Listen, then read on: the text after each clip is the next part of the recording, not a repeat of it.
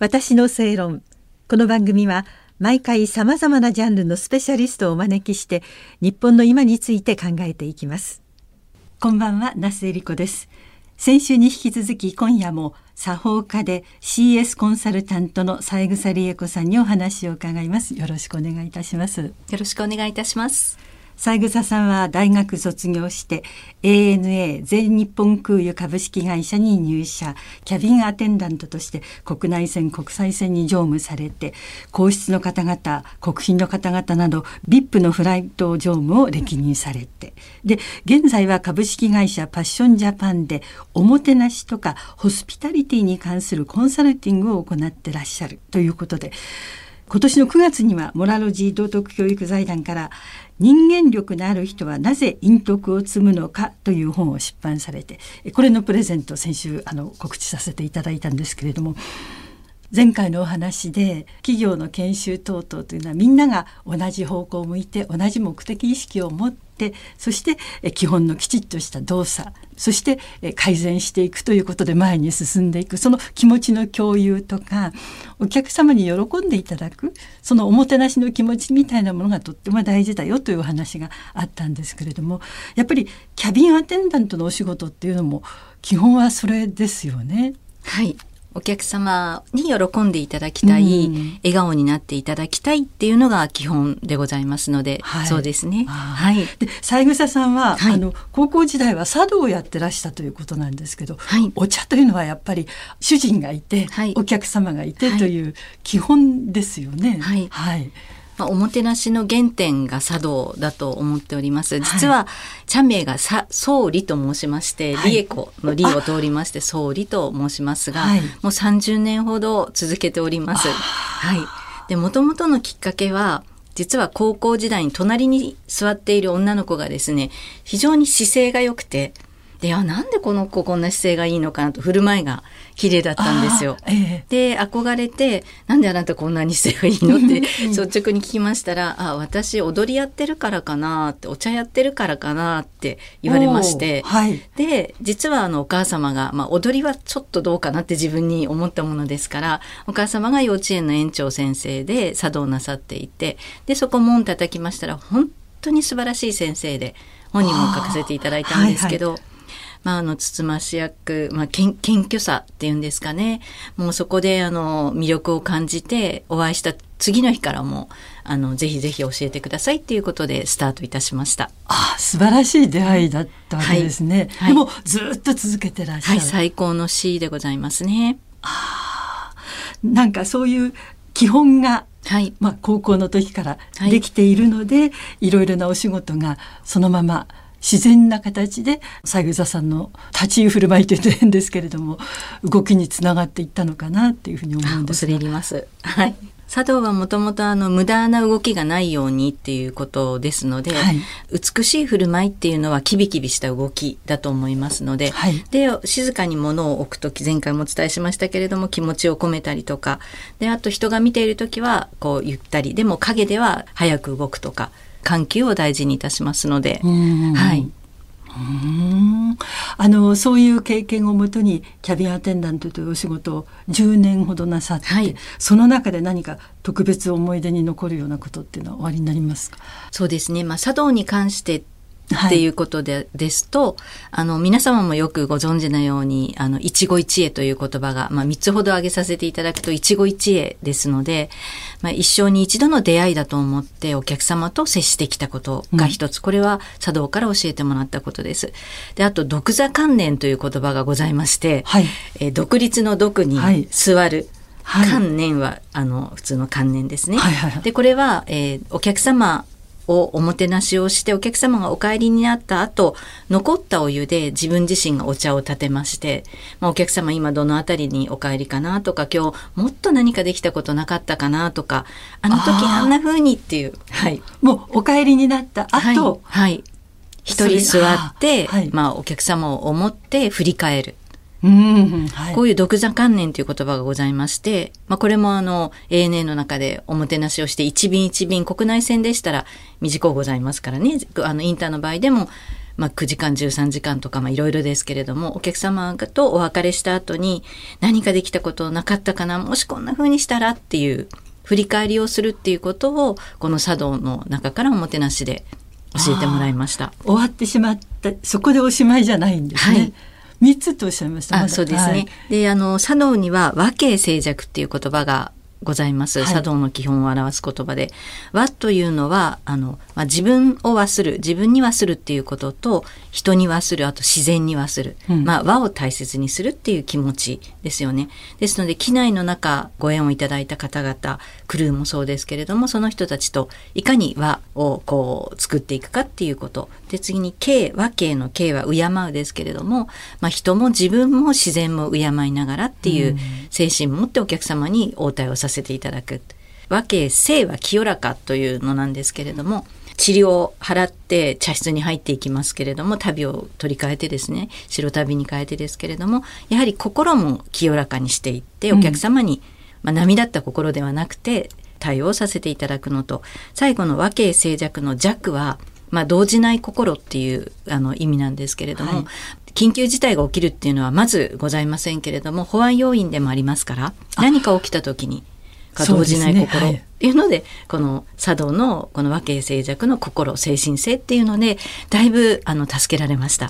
あはい、あのキャビンアンテンダントの方もいろいろな訓練なさったと思うんですけれども、はい。はい、あの同じようなえー、その茶道と同じような訓練というのもあるんですか？はい、1ヶ月半ほど新入、はい、あごめんなさい、新入社員研修がございまして、うん、保安とサービスの訓練がございますね。はい、まあ、お茶は昔は茶道をこうああったそうですし今は実はあの ANA でも茶室があるんですよあのトレーニングセンターに私もはい参りましたけれどもでファーストクラスに入る時にそこでそのお茶の精神性でおもてなしの心を学んで、うん、あのファーストクラスに入っていくっていう復活しております。とても素敵なお茶室がございます。知りませんでした。はい、そうなんですか。それは考えたら日本の航空会社独特のものですね。そうでございますね。はい。はい。でもなんだかあの嬉しい気がします。はい、そういう心持ちというか、はい、表に出ることではないですけれども、基本にそういう心持ちがあると、やっぱり動き一つ、人に対する目配り、気の利き方というか、変わってきますものね。もう万全の準備をすることとあとあのまあ観察ってさりげなくお相手を観察して、はい、まあ汗かいてらっしゃるなとかなんか緊張してらっしゃるなとか、はいはい、なんか怒ってらっしゃるなとかさりげなく観察することで自分が何かできないかなって想像して、うん、まあ、思い切って行動する。もしかしたら違うかもしれないってあの躊躇しちゃうんですけれども。はい。お相手を思って何かできる行為っていうのは、たとえ違っても許していただけると思うんですね。あこちらの思いがしっかりしていれば、はい、はい、でさりげなく見て想像して実行してでもう一度先ほどのえー、振り返りですね。斬新心を残して、はい、まあ、振り返っていってもっとできないかなっていうことをくるくる回していくとおもてなし度っていうのはあの上がっていくと思うんです。はあ、なんかあのキャビンアテンダントの方って見てて本当に大変そうで、はい、重労働でありますし、はい、はい、夜も出れないそうですよね、はい、高いところになってる重いものだって、でまあ人それぞれですからあのほっといてくれっていう方もいらっしゃるし、そうかと思えば退屈で話しかける方もいらっしゃるでしょうし、もう年齢も様々あの性格も様々なそれぞれを一人一人に向き合っていくという、大変なお仕事だと思うんですけれども。いえいえはい、かなりそこであの学んだことっていうのは、三枝さんにとっては大事なこと。そうですね。でこちらからもうして差し上げるだけじゃなくてお客様と一緒に作る。茶室もそうなんですけど、はい、機内の中でお客様に教えていただくこととか、うん、お客様とこちらがあってやっと、まあ、不完全なものが完全になるみたいなこれがおもてなしだと思いますので、はい、機内でもそんな体験をしてまいりました。こちらからするのもそうです。し向こうから答えてもらうこともあってそれで完成するという、はい、そのおもてなしですが、はい、なんかだいぶ最近は変わってきてるんじゃないかっていうお話が、えー、前回もありました。はい、あのそういう、まあ、世の中も変わっています。人も変わっています、そういう中ででもやっぱり基本的に大事なのはおもてなしをするという気持ち、はい、それはどういう形で積み重ねていく、はい、どういう形で培っていくものっていうふうにお考えになります、はい、そうですね。やはりもうあの現代人自分本位になってしまう。私自身もそうですけれども、なので自分がっていうことをちょっと抑えてですね、はい、お相手をまず第一に考えてみる。お相手の視点から、うん、まあ、見たら考えたらどうかなっていうことをあの考えるようにしていくっていう習慣が大事なのではないかなと。あはい、はい、あのご本にある陰徳って影の徳ですね、はい、それに対する言葉としては陽徳、はい、表に出るということが、はい、これもやはりその表に出ることではなくってそうではないこと見えないところというか、そこからしっかりということはい、おっしゃる通りでございますね。あの陽徳が決してあの素晴らしくないと言ってるのではなくてですね、はい、養徳は人の、まあ、見えるところで人にもいい気持ちに他の人にも あのすがすがしい思いになりますしそれを見ている人がですね、はい、でこういうことできるんだと思って真似もしてくださいますし、うん、養徳もすごく素晴らしいと思うんですけれども、まあ、陰徳は人知れず行う徳とあの言われておりますが、はい、そのご褒美や認められることだったり感謝されなくても何か良い行いをするっていうところに自分の内なるこう自分をこう高めていくための行為だと思うんですね。なのであの養徳も素晴らしいんですけれども陰徳にも目を向けていくっていうことが大事だなって気づきまして、あの、まあ、コンサルタントとして活動している中でも、養徳をしましょうねって、1回目の話でもあった定型化をしながら、こう広げてきたんですけど、人間の成長って言った時に、真似をして何かをするだけでは、その人たちの成長があまり見られなくなったんですね。真似をするだけではね。はい。はい。まあ、こういうふうにやりましょうねって言って、見える化して、はい、やりました。ではなくて、本当にこの人たちをもっともっと私自身もですけど、こう、心が磨かれていくためには、じゃあどこに目を向けたらいいかっていうと褒められなくても認められなくてもそれをもう捨てる。もうそこを捨てた状態で自分が本当に何ができるかっていうことが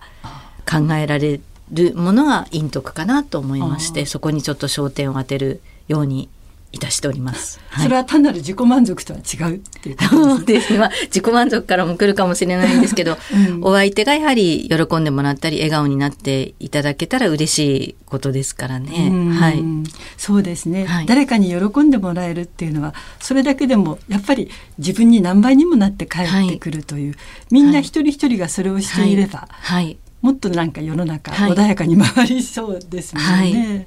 なかなか陰徳はあの本当にしづらいと思うんですけれども、はい、やっぱり心を磨くとか、うん、その心をきれいにするために私たちは本当は生まれてきたんじゃないかなと思いまして、はい、まあ、物質的な価値観っていうのも今、まあ、現代人そうなんですけれども心とか精神性っていうところに、まあ、価値を感じるようになったらその見えなくても誰にも分からなくても自分の心を磨くためにやる良い行いっていうのでそこに、あの焦点を当てていけたらいいなと思ってただ人間はですね、あの、綺麗な生き物じゃないですよね。あの、利己的です。はい。はい。で、はい、善良でもありますが、あの、善もあれば悪もあるので、うん、なかなかそうは言っても、そうはできなかったり、葛藤で苦しんでますし、失敗もしますし、はい、でもそれでいいんだよって葛藤しながら、全て受け入れて、なんかやってできるかなっていうふうに思えることが大事なんじゃないかなっていうふうに。はい。できるかなって思えること。はい、はい、はい。で、やってみることですね。成功しなくても。うん。はい。なるほど。また次回改めてお話を伺わせていただきます、はい、ありがとうございました。ありがとうございました。お相手は那須恵理子でした。さて今回ご出演いただいております三枝理恵子さんの本、えー、今年の9月にモラロジー道徳教育財団から出されました人間力のある人はなぜ陰徳を積むのかこの本を10人の方にプレゼントいたします。ご希望の方、正論ウェブからお申し込みになってください。